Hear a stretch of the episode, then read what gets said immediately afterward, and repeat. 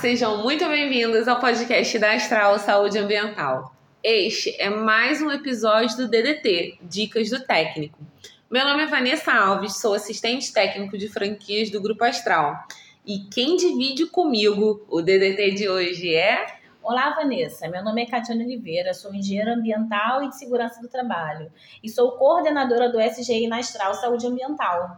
E neste episódio, juntamente com a Catiane, iremos falar sobre as prerrogativas na contratação de empresas prestadoras de serviço no controle de vetores e pragas urbanas. Então, Vanessa, o nosso podcast ele vem com o objetivo de mostrar para o cliente final quais são os cuidados, a preocupação e a atenção que ele precisa ter para a contratação de um serviço de controle de pragas. E qual é o primeiro tópico, primeiro ponto que deve ser observado? Se essa empresa ela tem uma licença ambiental e uma licença sanitária. E se essas documentações elas estão válidas. É, essa consulta ela também pode ser feita, né, além de solicitar a empresa né, para obter, obter essas, essas documentações, essa consulta também pode ser feita através dos sites dos órgãos competentes. E essas licenças, elas são obrigatórias para as empresas que prestam esse serviço. E nelas constam algumas obrigatoriedades que as empresas elas precisam cumprir. Uma delas é que a empresa tenha um responsável técnico atuante. É um profissional com treinamento específico na área Uh, ele é devidamente habilitado pelo respectivo conselho profissional e é responsável diretamente pela execução dos serviços de controle de pragas. Né? É também responsável pelo treinamento dos operadores, pela aquisição de produtos, aquisição também de equipamentos. E esse profissional também orienta de forma correta a aplicação desses produtos no momento da execução dos serviços. Catiane, como você falou sobre uma das responsabilidades desse profissional, é, fazer aquisição de produtos. Esses produtos eles são autorizados e devidamente registrados pela Anvisa, que são os produtos saneantes desinfestantes, de venda restrita para empresas especializadas. São produtos que eles podem possuir formulações de pronto uso ou concentradas, para que seja feita a diluição por colaboradores capacitados em local adequado e seguindo as orientações dos respectivos fabricantes dos produtos. Isso está fundamentado na RDC 622 da Anvisa, que atualizou a antiga RDC 52, que fala exatamente sobre o funcionamento de empresas especializadas na prestação de serviços de controle de vetores e pragas urbanas. E é fundamental que se tenha a garantia desses produtos registrados para o cliente final, porque isso visa o cumprimento das boas práticas operacionais. Isso, Vanessa.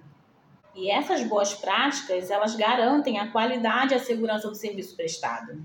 E como exemplo de boas práticas operacionais, nós temos a Astral, que possui um padrão que é baseado nas normas ISO, ISO 9001, que trata da qualidade, ISO 14001, referenciando o meio ambiente, e a ISO 45001 sobre segurança do trabalho, resultando uma prestação de serviços com menor impacto ao meio ambiente, o menor impacto para a saúde do cliente, a saúde do aplicador. É feito também a utilização correta dos, dos equipamentos de proteção individual, garantindo efetivamente a qualidade e a segurança do serviço prestado.